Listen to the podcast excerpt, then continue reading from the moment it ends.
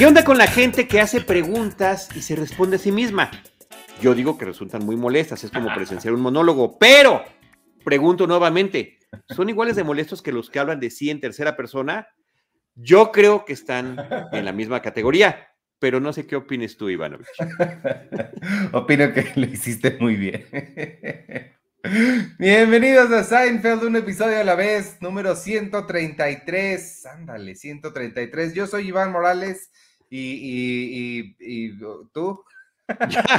y yo soy Charlie del Río. ¿Cómo están? Qué gusto darles la bienvenida y saludarles en este que es nuestro primer podcast de Cine Premier del 2022. ¿Ves? Los dos andamos, se nota que dejamos de hacer cosas una semana. Este no es el podcast de Cine Premier, es el podcast de Seinfeld. Bueno, es de Cine Premier, es de Cine Premier dedicado a Seinfeld.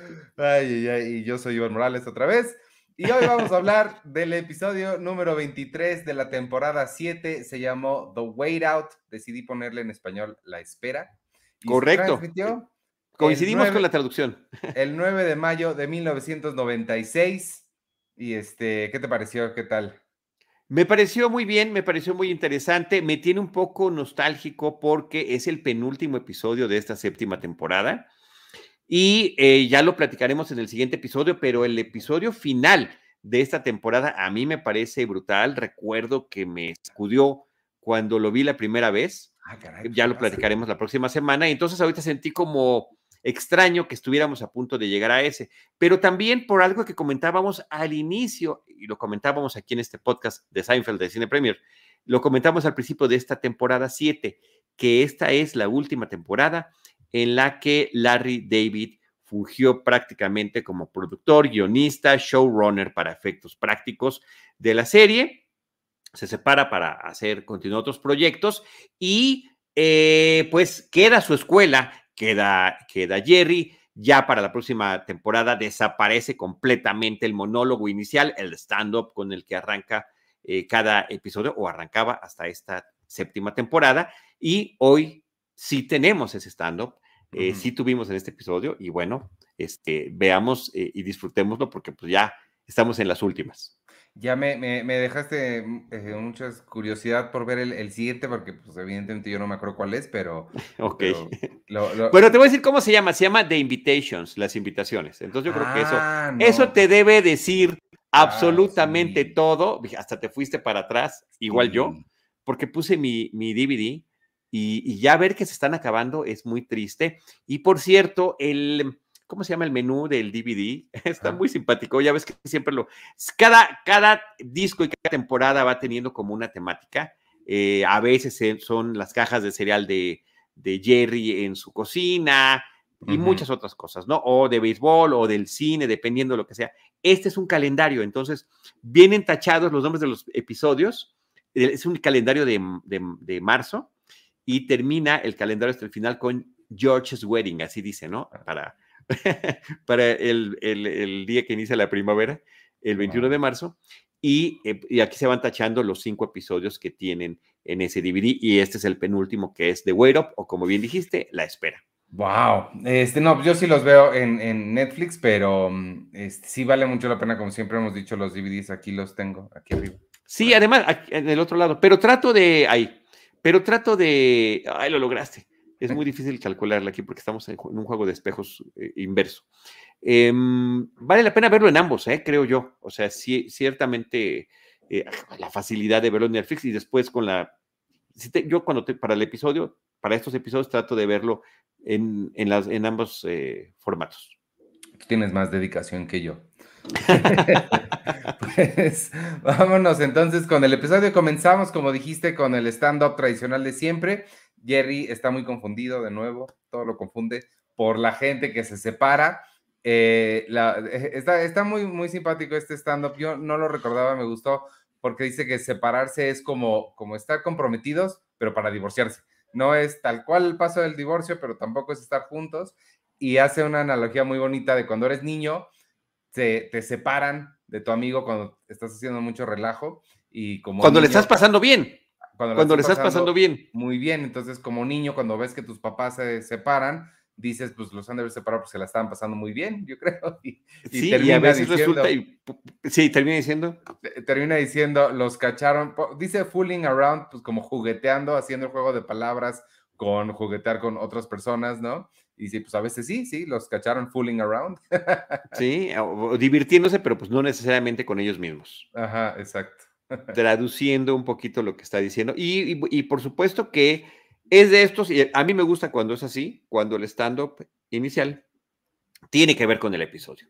Y aquí tiene que ver con todo, porque esta espera de la que habla el episodio es justamente la que están haciendo un par de personajes principales, porque una pareja que conozcan se separe, lo cual es absolutamente incorrecto y 100% Seinfeldiano.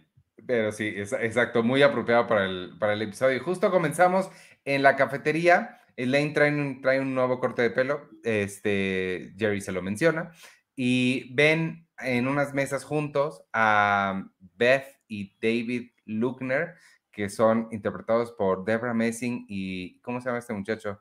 Este, eh, Carrie, Elwes. de, Yo no sé por dónde lo recordarás tú, yo lo recuerdo por dos cosas, uno, Liar Liar, The Claw, y dos, por eh, Robin Hood Men in Tights. Y de Princess Bride, ese, ese del de Princess Bride también. Sí, creo que es muy reconocible de muchas cosas. Men in Tights es, una, es genial, esta parodia de Robin Hood, que, que, que, es divertidísima. Y, este, y sí, ha tenido eh, papeles interesantes. Me parecen dos buenas presencias, muy sólidas para el momento. Y Debra Messing todavía no estaba en Will and Grace. Estaba en otra serie con Thomas Hayden Church, que no me acuerdo ahorita cómo se llama esa serie, pero que era buena y no sé por qué falló. Se llama Ned y Stacy y la escribía, ¿sabes quién? No. Charlie Kaufman. Ah. Charlie Kaufman era uno de los guionistas de Ned y Stacy. Bueno, entonces no solamente, me, debo de corregir, no solamente era buena, de haber sido buenísima en términos de los guiones y las historias. Bueno, Kaufman es, es su especialidad. Ya ha dirigido también, pero sus guiones son extraordinarios y siempre innovadores, sorprendentes, introspectivos y demás. Exacto. Este, eso no pues me lo sabía. Espérame, qué buen dato. Déjame, déjame alabarte por ese gran dato que me estás dando. Gracias. A veces sé cosas. Este, están hablando justamente de esto. Ambos se este, sienten atraídos hacia una parte de esa pareja y están hablando de cómo llevan años esperando a que se separen porque pues en cuanto lo hagan van a lanzarse sobre, sobre ellos. Este, entra George quejando. Espérame, pero, pero, nada más una aclaración, permíteme interrumpirte, discúlpame Ivanovich, pero dicen que ya habían escuchado que tenía problemas, no es nada más que tú, ay, eh, me gusta uno a ti, ojalá que se separe, no, ya han escuchado que tenían problemas y dices, bueno, ¿en qué momento esa problemática va a ocasionar una separación? Si llega a suceder, estoy listo. Casualmente, ambos, ambos levantan la mano. Oye, otro dato curioso, porque a mí sí me llamó mucho la atención en, en, el pleno arranque de este episodio, cuando le está hablando, porque no es un elogio, nada más le dice, ah, nuevo corte de cabello, este, el de, el de Elaine, que se lo dice Jerry, le dice él, ¿te pareces a Brenda Starr? Y ella le dice, y eso es bueno, dice, bueno, es mejor que Dondi. Las dos referencias vienen eh, explicadas en el DVD está haciendo alusión a diferentes cómics eh, mm, que duraron en, los, en, la prensa estadounidense muchísimas décadas. Uno de ellos es el de Brenda Stark, que era una reportera pelirroja, y el de Dondi era un huerfanito de ojos grandes, que, oh. era muy conocido. Eh, ahorita, a, mí me parece que no los tenemos identificados en México.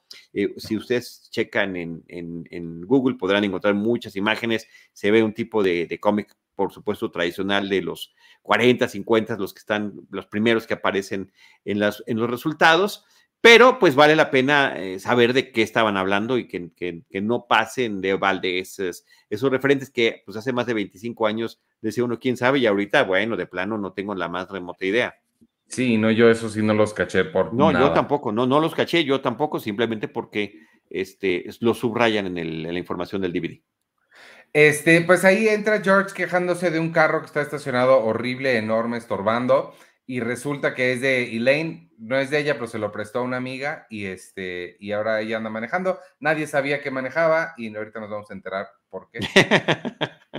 Este, se acercan David y Beth a, saludarlos. eh, nos enteramos que ella es doctora, él es vendedor, y George les hace un chiste muy tipo George, que es, le dice a ella, órale, un una doctora y un vendedor, lo pudiste haber hecho mejor que él, ¿no?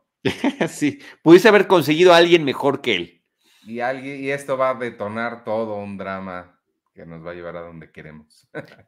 Lo interesante es que eh, George lo hizo con ese humor eh, donde no está poniendo atención en las consecuencias que pueden tener sus palabras, pero tampoco Jerry Elaine, y eso se, verá más adelante. Sí. Eh, nos vamos de aquí al departamento. Está, entran Kramer con Mickey. Hace mucho que no veíamos a Mickey. Ah, sí, como desde la más de una temporada. Sí, bastante. Nos cuentan que eh, Kramer lo va a ayudar para una audición que está haciendo para entrar al Actor Studio, que es una escuela de actuación.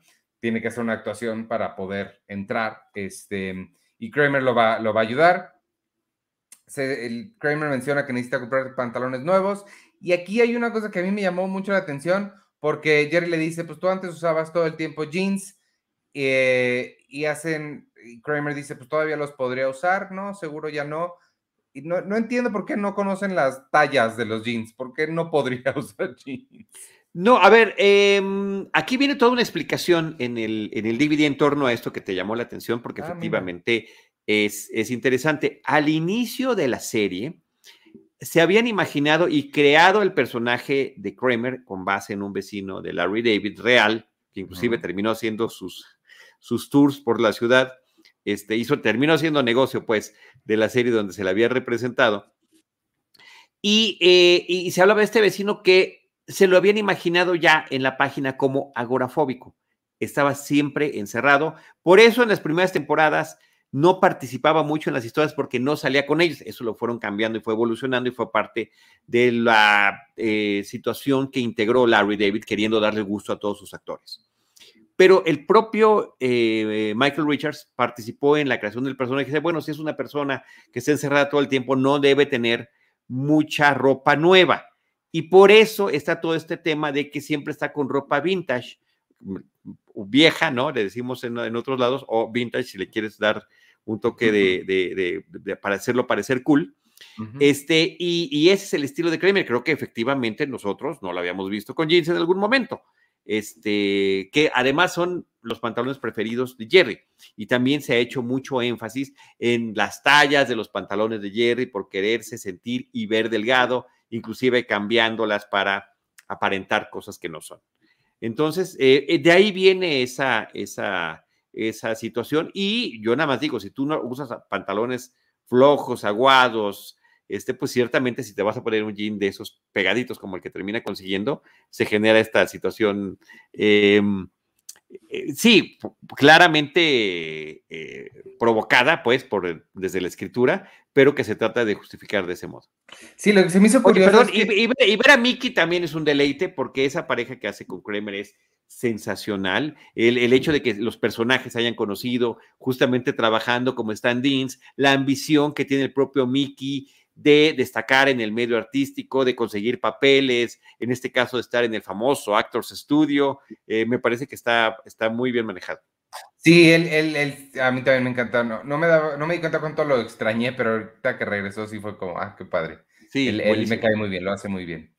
Eh, de ahí cortamos a, vemos a la razón por la cual nunca hemos visto a Elaine manejar, está manejando con Jerry en el carro, lo hace pésimo, se va moviendo de aquí para allá por todos lados, Jerry está incluso en voz en off lo escuchamos decir lo mareado que está. Eh, se pone, no hablar por teléfono, pero escuchar sus mensajes, agarrando el teléfono con, con el hombro, y resulta que el mensaje que está escuchando es justamente una amiga le, le avisa que Beth y David sí se van a separar. Efectivamente. Todo este tiempo llegamos a escuchar un monólogo de eh, Jerry que está todo inquieto, que está incómodo y que tiene náuseas. Al final no se termina de, eh, eh, no terminamos ya por la edición de escuchar la famosa frase. Aquí no hay escenas eliminadas, pero sí se mencionan cosas que se dejaron fuera. Y es que la preocupación que tenía Jerry es que otra vez se rompiera su récord de no haber vomitado. Y eso es lo que lo tiene preocupado todo el episodio y que a mí me parece que si hubiera sido importante que sí se hubiera dicho en algún momento. Sí, sí hubiera estado chistoso, porque sobre todo si es algo a lo que él estaba haciendo referencia en su actuación. Exacto, exacto, exacto, exacto. Y que era una preocupación, y será a lo largo del episodio una preocupación constante, las náuseas que le provoca ir de pasajero con Elaine. También está el hecho de que hubo una segunda unidad en la ciudad de Nueva York con un coche similar para que ah, se hicieran estos enfrenones que se da Elaine. Inclusive hay un momento en algún cruce donde por poco y parece que está a punto de atropellar a una persona, era un miembro del equipo que justamente se prestó para, para, para esa toma y que sí trataron de darle, digo, con todo y que se ve el back projection cuando están en el coche, eh, en los, eh, como se dice, en los eh, emplazamientos de, de, close-up de los personajes, este, pues tratan de dar esa ilusión de Nueva York. Órale, sí, no, no, no había pensado eso, pero claro, se fueron a grabar cosas a la ciudad, pues sí. Sí, sí, como lo han hecho cuando Kramer va corriendo por la calle en Central Park y otros, otros detalles que ya hemos visto previamente de ese estilo. Sí, claro. Eh, de ahí cortamos al café. Están Elaine y Jerry eh, decidiendo un plan de acción. Ella eh, tienen que, saben que les tienen que dar su tiempo, pero también no quieren darles demasiado tiempo porque si no se van a ir a encontrar a alguien más. Dice Jerry, debe haber cientos de personas esperando a que esta pareja truene. Em, se les ocurre, o más bien a Elaine se le ocurre la, la, forma perfecta de acercarse y es hablarles por teléfono y decirles, estoy ahí para ti y eventualmente eliminar ese para ti y nada más estoy ahí. Estoy, estoy aquí. no, está genial. Ahora, esta dinámica de tratar de resolver eh, con algún ardid eh, alguna situación que ellos quieren conseguir, ya la hemos visto previamente, principalmente entre Jerry y George, que les funciona muy bien. Inclusive se parece a la dinámica cuando estaban escribiendo el guion para el piloto de la NBC. Entonces yo llego, ¿qué haces? ¿Qué digo? Que se quedan pensando.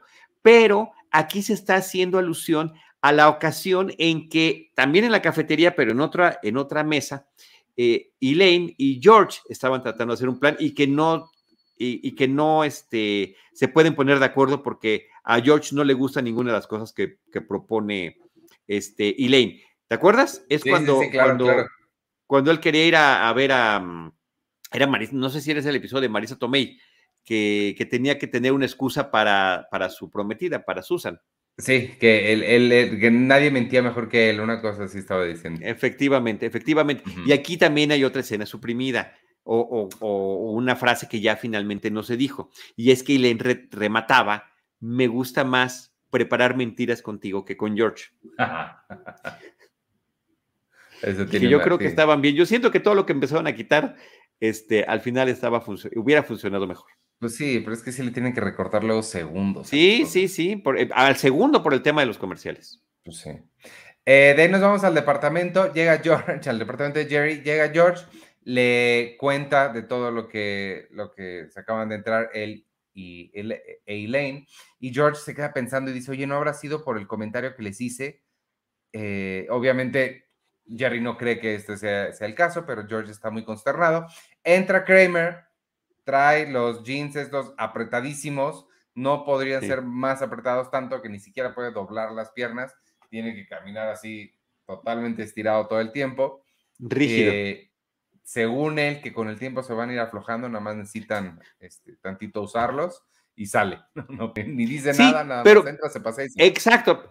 Creo que está muy padre su, vamos a llamarle coreografía, porque entra, se da la vuelta, gira. Lo, lo que él quiere es como, como si fuera este, un principito, que lo volteen a ver. Que lo volteen a ver y que vean cómo le están quedando los jeans. Levanta una revista, la avienta, prácticamente no dice nada hasta que pues ya este, les, les confiesa, les presume su reciente adquisición de los jeans. De aquí tenemos una, eh, un par de escenas de Jerry hablando con Beth y Elaine hablando con David. Ambos están tratando de, implementar el plan que hicieron. Al final terminan saliendo con ellos, quedan en, cenar y, pues vamos a ver si, si logran aplicar su plan, pero sí alcanzan a decir la frase I'll be there for you, ¿no? les termina funcionando. Por cierto, nada más, eh, porque es importante, cuando eh, se está despidiendo Kramer, que pues, prácticamente no se puede mover y efectivamente no puede ni flexionar las rodillas, Jerry le dice, pues parece que estás caminando como Frankenstein. Esto más tarde tendrá algún tipo de consecuencia. Este, eh, entra Kramer, regresamos al, departamento, entra Kramer, ya se tiene que cambiar porque tiene que ir a ayudar a Mickey en la audición, pero no se puede quitar los pantalones, le pide ayuda a Jerry, no puede, eh, él, no puede solo, y aquí inicia una coreografía entre los dos que sí me, me dio mucha risa, está muy divertido cómo se avienta y se tira y no puede, es de las pocas ocasiones en las que Kramer tirándose por todos lados me causa gracia. Y que está participando físicamente Jerry, que también, eh, que también es, es poco visto. No es su estilo en absoluto, ni de los props, ni el humor físico, ni mucho menos, salvo sus expresiones y sus manerismos, que es su personalidad. Pero este asunto de estar eh, participando, jalando y demás, eh, pues a mí también me, parece, no recuerdo bien, pero parece que es en una toma. Este, no, no recuerdo ahorita que haya habido cortes, y lo que es un hecho es que se termina lastimando la espalda Michael Richards en esta, eh, en, justamente en los jalones que se está echando, y decía ahí el título, esta es la primera vez que Michael Richards termina lastimándose eh, por estarse riendo mientras está haciendo uno de sus, de, sus, de su comedia física, alguno de sus actos de comedia física, ¿no? De sus improvisaciones de comedia física. Pues quedó, quedó muy bien quedó muy bien y, pues eh, no se nota tanto porque todo el resto del episodio tiene que estar caminando mal. Y lo vemos, eh, inmediatamente lo vemos por la calle caminando otra vez con las piernas súper estiradas. Eh, lo dejamos ahí, nos vamos al restaurante, están Jerry y Beth cenando. Ella le dice que, de hecho, pues una de las razones por las cuales tomó la decisión es por el comentario que hizo George el otro día, se quedó pensando en ello y digo, no fue lo único, hubo, hubieron otros detalles como el hecho de que él le usa hacer preguntas y respondérselas él mismo, pero que sí todo lo detonó el comentario de George. Y ahí, si no me equivoco, cortamos a ver eh, a, David con Elaine y está haciendo justamente lo que ella terminó odiando, preguntándose a sí mismo, ¿tuvo una buena relación? No sé qué. Y, no, no, no, y una o dos preguntas donde él se, se pregunta y se responde y Elaine nada más lo está escuchando. Me encanta porque esa termina con él diciendo, eh, de hecho a mí se me hace que George tiene un poco de culpa y Elaine le dice, sí, pero George es un idiota. sí, exacto, no, no, le busquemos más a este asunto.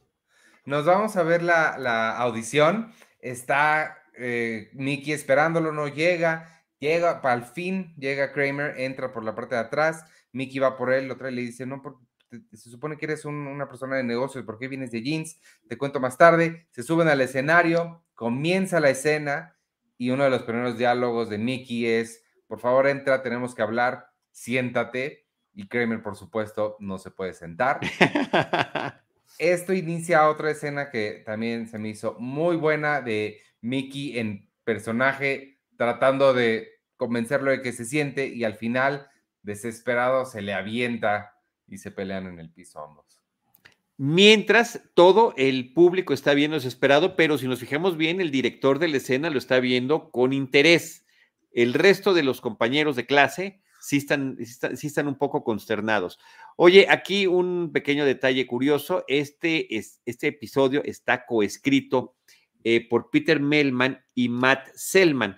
Eh, y el, el guionista Peter, Peter Melman está al final está en la última fila como de los estudiantes. Es, este ah. tipo largo, de pelo canoso, todo despeinado, y, este, y actúa horrible, porque aunque lo veamos ahí en el fondo, ya que sabes que es él, estás viendo que está como viendo para todos lados, a ver cómo está reaccionando todo el mundo.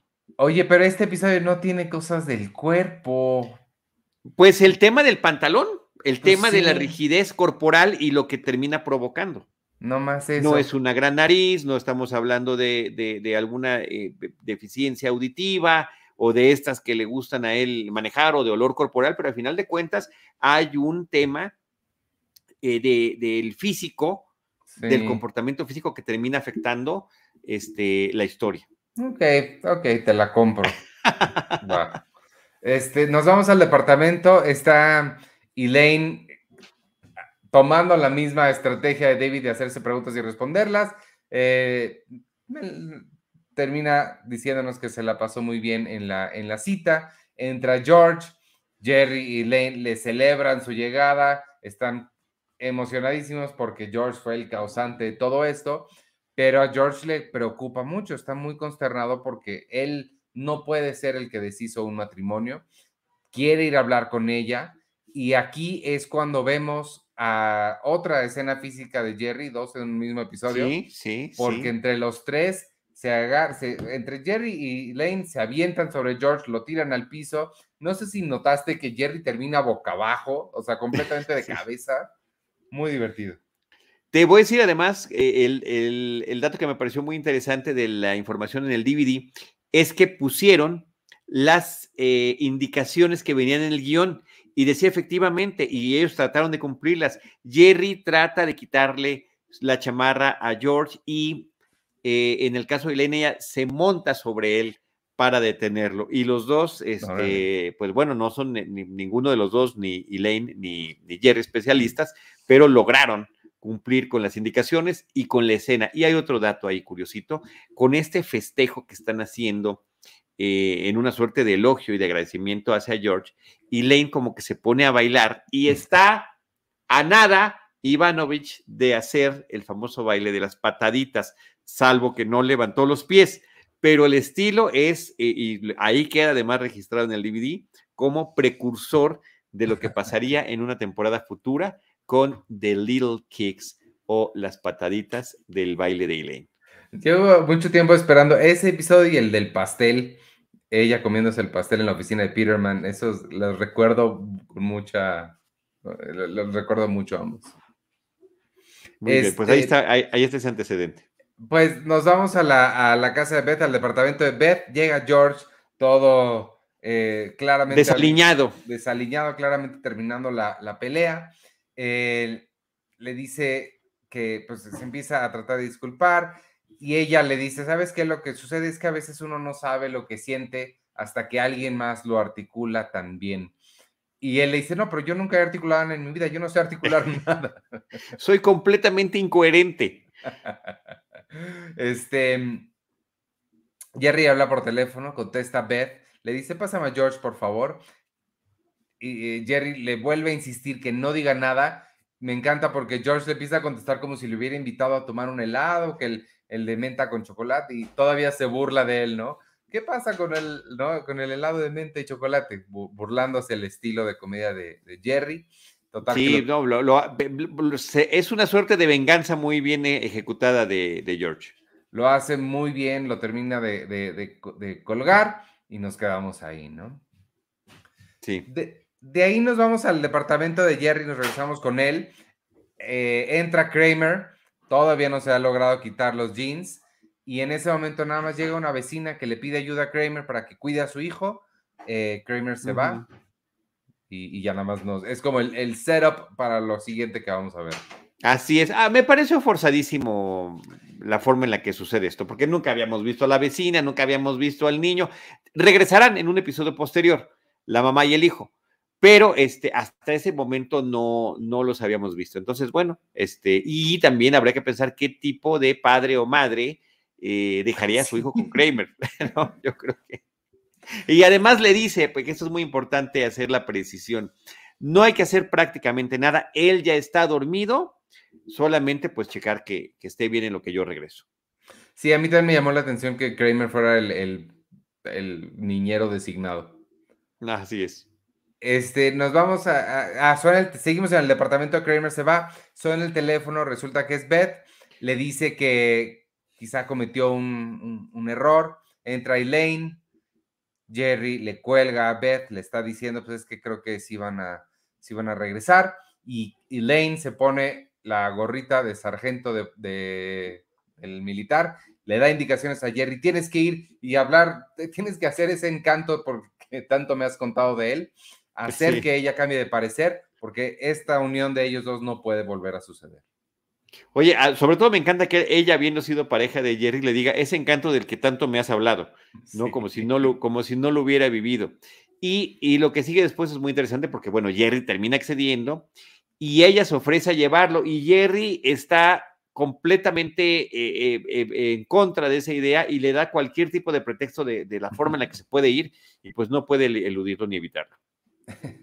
Eh, antes de que ellos lleguen, nos vamos a la cafetería. Están Susan y George tomando un café. Él está, no podría estar más aburrido. Ella le dice que si le funcionaron bien las agujetas que le compró. George le dice que sí. Ella todavía le dice, si necesitas más, te puedo conseguir más, ¿eh? no, creo que va, falta un rato para eso, pero gracias. Ahora, la, conversación es continuación de otra conversación previa que ya habían tenido en esa misma mesa, en esa misma cafetería, George y Susan, que son esas conversaciones donde pues ya la pareja no tiene mucho que decirse, donde ya está en una suerte de hastío, sobre todo en el caso del personaje de, de George, porque Susan pues parece que está cómoda con la situación donde él le dice, ay, creo que se me rompió una agujeta, ah, voy a ver si te consigo una. O sea, no tienen de otra cosa de qué hablar. Y, y en aquella ocasión, cada que se encontraba alguien, George, pues era como este, mucha alegría de poder platicar con alguien más que no fuera su prometida con la que ya vive y con la que está en el, desde la perspectiva de George, condenado a casarse. condenado. Eh, mientras eso sucede, vemos como Elaine continúa manejando como loca. Jerry está mareadísimo al fin eh, llegamos a la, casa de Beth. Jerry le está contando la historia de unos tenis que nunca logró tener. ¿Quién sabe cuál era su intención? ¿Era como de contarle una historia triste o de algo que no pudo tener? Digo, yo sí, yo lo interpreto como que se desconcentró de, las náuseas que le produjo el viaje, las náuseas, el miedo, la falta de confort en, ese, en esa situación que ya había vuelto a vivir con Elaine manejando, que pues no supo ni qué decir a la hora de ya enfrentarse finalmente con Beth. No poder cumplir la misión que se le había encomendado. Exacto. Eh, al mismo tiempo, vamos a la calle, están Elaine y David caminando, este, mm, pasan por el café, ven, se asoman por la ventana. Esto creo que nunca lo habíamos visto, que están eh, unos personajes adentro y desde afuera por la ventana vemos a otros se intercambian miradas, entran Elaine y, David, y David aprovecha este momento para ejecutar su venganza, conoce a Susan y le dice, bueno, creo que podrías haber conseguido a alguien mejor que él. Y la alegría que se pone en el rostro de George es inigualable. Está increíble, porque es, es, una alegría discreta, o sea, se está tratando de contener. Ahora, también hay que decir que George, cuando ve que entra David, trata de disculparse y le dice, oye, no, no, hombre, no te preocupes, este, y ya después, mira, te presento a mi prometida, este, dice, ay, pues haber conseguido a alguien mejor, em, en venganza, como dices, ¿no? En evidente venganza para aplicarle exactamente la misma que él había hecho, pero la felicidad de George contenida viendo cómo Elaine se queda pensativa es sensacional porque él está diciendo, con esto a lo mejor logro salir de esta relación, de la que no encontraba cómo, cómo, cómo escapar. Eso es lo que, lo, que esperemos que, bueno, lo que él espera que, suceda. Em, nos vamos a la casa del niño que está cuidando Kramer por alguna razón, lo cual es enteramente normal. Este, el niño se despierta y ve la sombra de lo que claramente es un monstruo acercándose hacia su cuarto. Se despierta y sale, pero espantadísimo y se sale hasta de la casa, gritando. Sí, sí, sí, sí. Frankenstein. Oye, por cierto, ahorita, porque es un recurso eh, cinematográfico, eh, audiovisual, que a mí siempre me ha gustado, el de las sombras, el de eh, personificar algo con sombras que puede o no ser lo que estás creyendo. Y la sombra de Kramer está muy bien, efectivamente parece un Frankenstein caminando. Pero la otra que te iba a comentar, por cierto, tantas escenas que ha habido en la cafetería de Monks en este episodio, ¿no notaste que las tomas externas son como nuevas, distintas a las que normalmente estamos viendo, como más acercamientos, eh, laterales desde la otra calle que normalmente no vemos? Y sí me llamó esa atención. No lo mencionan en el DVD, pero yo lo que puedo suponer es que aprovechando que hicieron las tomas del coche, a lo mejor dijeron, pues vamos a echarnos unas nuevas del famoso Tom's Restaurant, que está ahí en Manhattan. Este, Pero esa es una eh, mera este, suposición mía. No, pero es, sí, es, muy buena suposición. Yo creo que eso es exactamente lo que pasó, porque sí, sí lo noté, pero no hice esa conexión, pero sí, seguramente sí. Sí, pudo haber sido, pudo haber sido. Pero bueno, qué bueno, porque siempre es refrescante que no sea como, la, como la del Yankee Stadium, que siempre es la misma cuando vamos a ver a George en su oficina. Exacto. Este, de, aquí, cuando el niño sale corriendo, Kramer le marca por teléfono a Mickey. Mickey está con una persona, con una chica ahí en su casa. Compañera de la clase. Pero nos enteramos que le debe un favor, eh, Mickey le debe un favor a Kramer porque Kramer algo ha de haber hecho que logró que el profesor creyera que lo que hicieron era parte de la escena y fue aceptado. Entonces le dice, yo logré que entraras, me debes un favor, necesito que vengas y te hagas pasar por el niño. Sí, lo cual es un eh, plan absurdo y verdaderamente torpe, por no utilizar una palabra más fuerte que aquí no utilizamos, pero este, lo más mm, eh, rudo de todo es que Mickey estaba platicando con esta compañera que prácticamente eh, pues ya estaba manifestando otro tipo de interés por él en función de el talento que había este, manifestado en escena con esa, eh, con esa interpretación que lo logró que lo aceptaran en el Actors Studio y que es interrumpido por, por Kramer. Terrible momento. Nos regresamos a la cafetería. Está Susan muy, muy, muy, muy eh, absorta en Ensimismada, ¿no? Sí. Eh, le dice, George le dice, bueno, vámonos. Susan le dice, no, ¿sabes qué? Vete tú, yo este, necesito estar solo un rato, necesito pensar. Y George aprovecha y le dice, piensa, piensa muchísimo, piensa todo lo que tengas que pensar, no dejes de pensar tú, piensa y piensa y piensa en todo. Con toda la esperanza de que ella decida ya no estar con él. Nos, nos regresamos al departamento del niño y eh, de la vecina de Kramer. Mickey está ya en la cama. Eh, le dice, quédate ahí, no tienes que hacer ningún ruido, nada, yo mientras lo voy a buscar, no me tardo.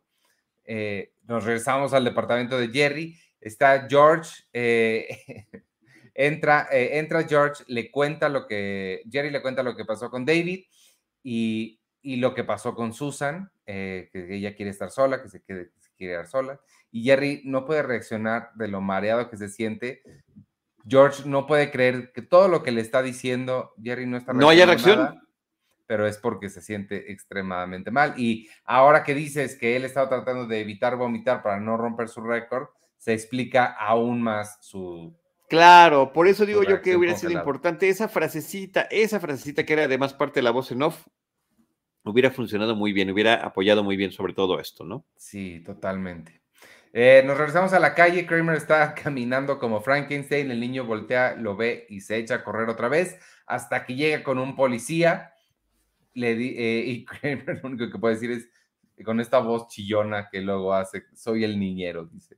Es que soy. I'm the babysitter, ¿no? Nos regresamos Pero por, lo que veremos después, no le creen. no, no, pues no, yo tampoco le creería. Nos regresamos a la casa del niño este, llega la mamá, le dice buenas noches a Mickey, claramente ya se había quedado dormido, se le olvidó dónde estaba y le responde buenas noches con su voz gruesa.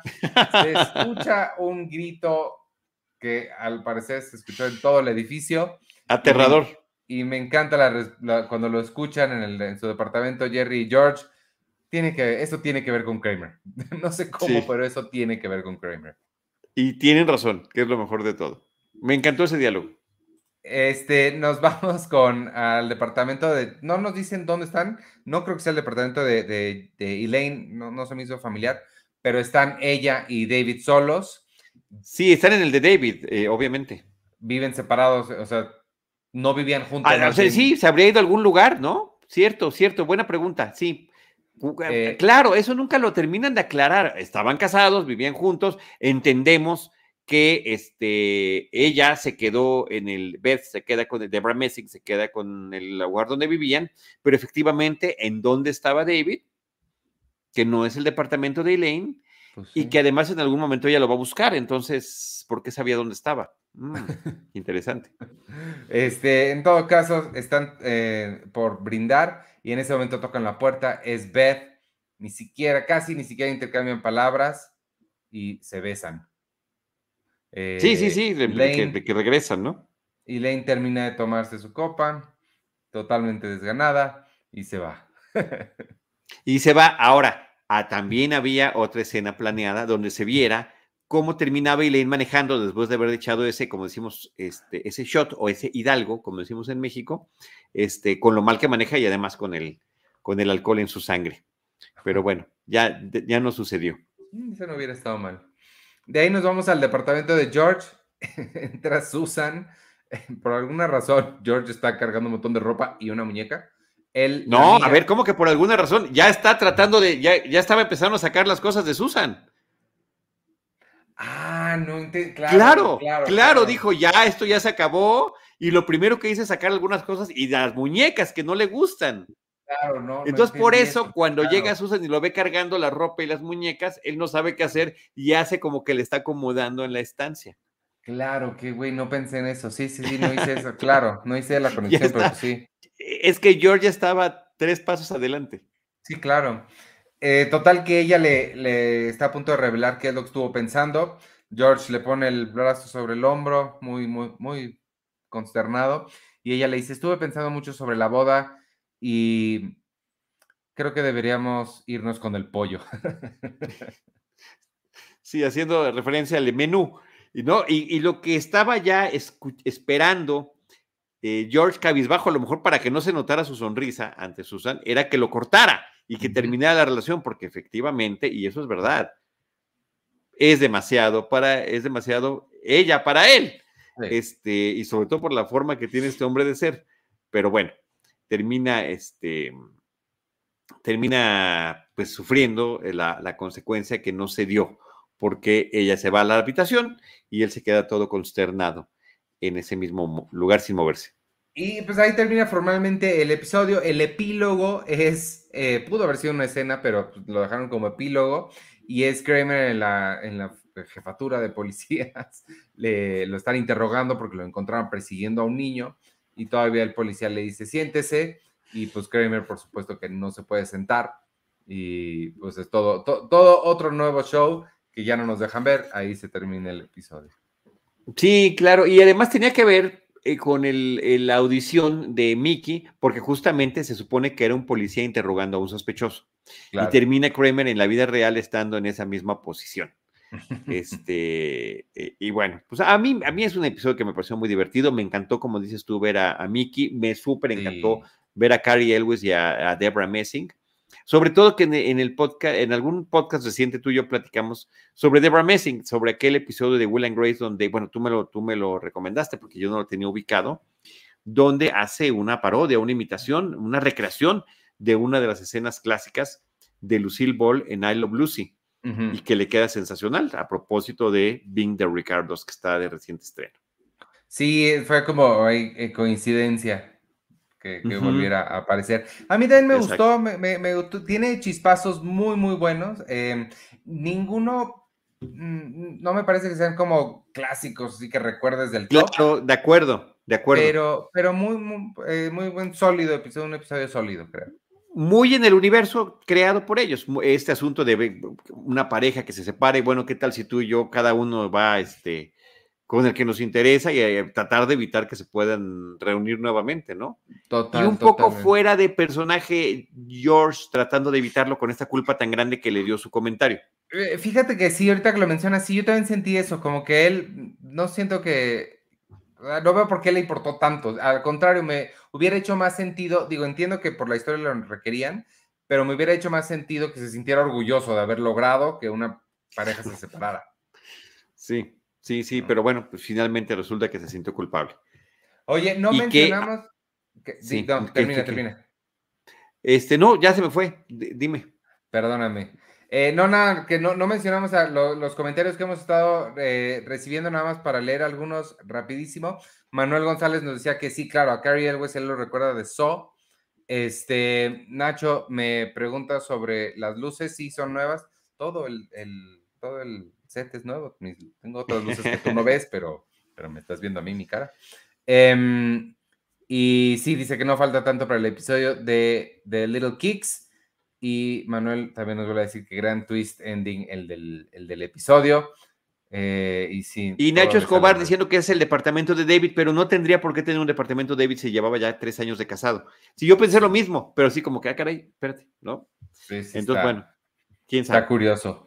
Este, pues no sé, algún otro dato que traigas, alguna. No, ya creo que ya, creo que ya es todo sobre este episodio. Pues nada más, insisto, es el penúltimo. Vamos a cerrar ya la séptima temporada la próxima semana. ¿Es doble o es, es... No, es normal. No doble. Individual. Sí. es este, pues, sencillo. vámonos entonces. Muchas gracias aquí a, Manuel, a Nacho que nos estuvieron eh, comentando. Y feliz año, feliz año a todos. Gracias por habernos acompañado. Feliz año también, por supuesto. Estamos iniciando el 2022 para quien nos escuche mm, en, otros años. Este, Y gracias también a quienes nos escuchen después en Spotify, Apple Podcasts y donde sea que ustedes consigan sus podcasts. Yo soy Iván Morales. Hoy hablamos del episodio número 23 de la temporada 7 de Seinfeld. Se llamó The Wait Out. Me pueden seguir en arroba Iván Morales y... Gracias, yo soy Charlie del Río, me despido, me pueden seguir como arroba Charlie del Río y Charlie del Río Cine y Series en Facebook.